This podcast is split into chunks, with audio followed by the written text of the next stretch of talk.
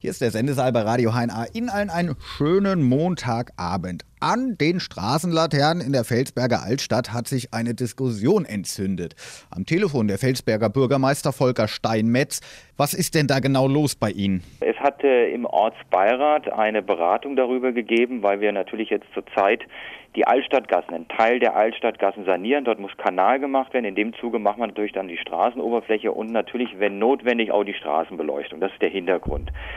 So, und dann haben wir zwei Varianten von Straßenbeleuchtungen vorgeschlagen, äh, dem Ortsbeirat vorgeschlagen und im Ortsbeirat ist das auch beraten worden. Und es gab allerdings eine Pattsituation, sodass dann, nachdem der Ortsbeirat darüber beraten hat, wir im Magistrat darüber auch intensiv beraten haben, dann allerdings eine Entscheidung getroffen haben. Wo die ersten Lampen installiert wurden, hat dann allerdings der Ortsvorsteher dann gesagt, also ähm, die Straßenbeleuchtung hängt doch zu hoch, hat einen zu hohen Lichtpunkt, wobei der hohe Lichtpunkt auch den Vorteil hat einer besseren Ausleuchtung und weniger Blendwirkung, hm. war vorher auch bekannt aber man wünsche jetzt sozusagen eine, eine, eine Reduzierung dieser Höhe. Hm. Ja, ähm, es gibt ja, es gibt ja Menschen, die für, weiß ich nicht, Lichttherapien viel Geld ausgeben, aber die Anwohner ja. da direkt an den Laternen, die sind ja. irgendwie not amused.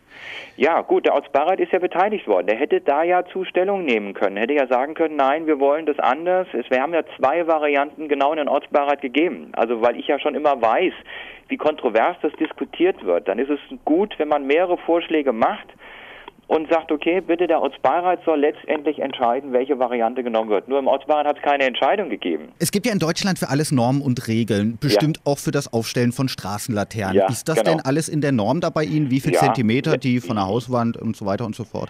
Also meiner Kenntnis nach ja. Wir wollen aber dem Wunsch nachkommen, dass die Beleuchtung um Meter oder um das entsprechende Maß reduziert wird also runtergefahren wird. Das ist relativ schnell möglich. Dann wird die Straßenlampe eingekürzt. Das ist kein großer Eingriff. Das könnte auch zu neuen Problemen führen, denn nach Angaben der E.ON würden dann die gekürzten Laternen die Straße eben ungleichmäßig beleuchten und auch die Autofahrer zum Teil blenden. Haben ja, wir ein neues Problem. Ja, das habe ich Ihnen ja auch gesagt. Äh, das sagte ich ja auch. Wenn der Lichtpunkt tiefer ist, ist die Ausleuchtung nicht mehr so optimal und es gibt eine Blendwirkung. Genau das, hm. ja, genau. Hat das denn Auswirkungen auf die Gesundheit von den Betroffenen? Ach, das kann ich Ihnen äh, jetzt nicht sagen. Also ich sag mal, insoweit, wenn äh, das.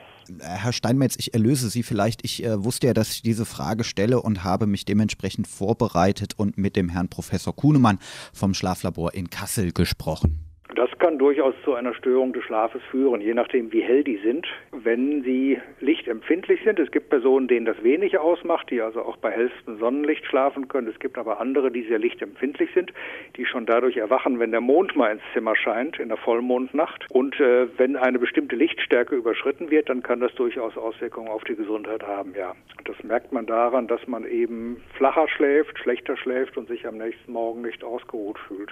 Vom Schlaflabor in Kassel zurück in die Altstadt nach Felsberg. Herr Steinmetz, was ist denn die Lösung des Problems? Zum Teil kürzt man jetzt ein, kürzt, es, kürzt man es ein oder man findet andere technische Lösungen. Also mhm. da glaube ich, äh, da wollen wir natürlich auch auf die Belange unserer Bürgerinnen und Bürger auch eingehen, klar. Also es klingt danach, Herr Steinmetz, dass Sie das Thema durchaus ernst nehmen, beziehungsweise ja, die Sorgen dort der Anwohner und dass da ein Kompromiss gefunden wird. Ja, natürlich.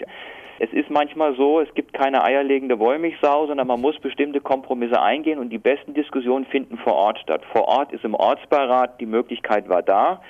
Wenn es denn jetzt, selbst wenn der Ortsbeirat kein eindeutiges Votum abgegeben hat, hier und da Konflikte gibt, wollen wir durch Einzelfalllösungen sozusagen die beste Lösung direkt vor Ort finden.